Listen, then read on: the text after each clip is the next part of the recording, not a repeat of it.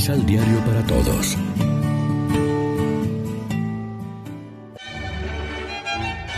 Proclamación del Santo Evangelio de nuestro Señor Jesucristo, según San Lucas. ¿Qué les parece? Si un hombre tiene cien ovejas y una de ellas se extravía, ¿no deja las noventa y nueve por los cerros y parte a buscar a la extraviada? Y yo les digo que cuando por fin la encuentra, se alegra más por ella que por las noventa y nueve que no se extraviaron. Pasa lo mismo donde el Padre de ustedes, que está en los cielos. Allá no quieren que se pierda ninguno de estos pequeñitos. Lección Divina Amigos, ¿qué tal? Hoy es martes 7 de diciembre.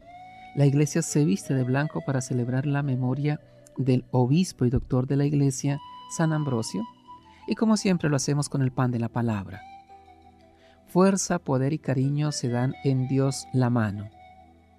Es la omnipotente ternura que sale en busca de la oveja perdida, como vemos en la parábola evangélica de hoy. En su lugar paralelo, el evangelista Lucas apunta el motivo y la impostación exacta de la parábola al ver los fariseos y letrados que los publicanos y pecadores se acercaban a Jesús para escucharlo, murmuraban entre sí, Este acoge a los pecadores y come con ellos. Así justifica el Maestro su conducta con los marginados de la salvación, apelando a la compasión de Dios. Cristo actúa lo mismo que Dios. Acoge a los perdidos, los pecadores y los indeseables, sin marginar a nadie, porque el Padre del Cielo no quiere que se pierda ni uno de estos pequeños. Para Dios no hay gente sin importancia, cada uno somos amados por Él personalmente y nos valora por el precio de la sangre de su Hijo. Por eso, a pesar de nuestra insignificancia, somos alguien para Él. El Dios grande y todopoderoso es simultáneamente el Dios de la ternura, de la misericordia y de la comprensión. Puesto que Dios es Padre y es Madre, lo suyo es amar y perdonar. Así manifiesta su poder el que ama a todos los seres que creó, el que es amigo de la vida. Nuestro amor cristiano debe reflejar el amor y la compasión de Dios, pues de Él proviene.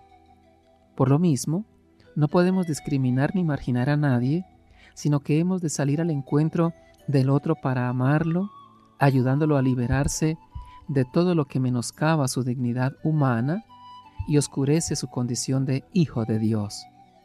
Reflexionemos. Ante la propuesta de muchos de recibir el consuelo de Dios sin asumir ningún compromiso, nos sentimos comprometidos a llevarlo y hacerlo palpable a los demás ahí donde ellos se encuentran? Oremos juntos.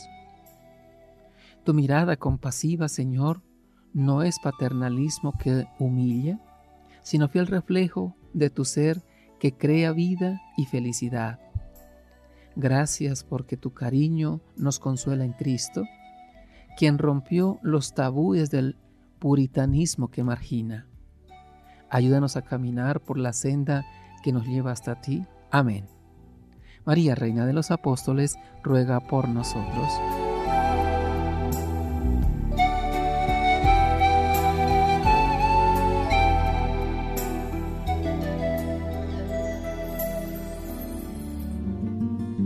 Complementa los ocho pasos de la Alexio Divina adquiriendo el emisal Pan de la Palabra en Librería San Pablo o distribuidores. Más información www.sanpablo.co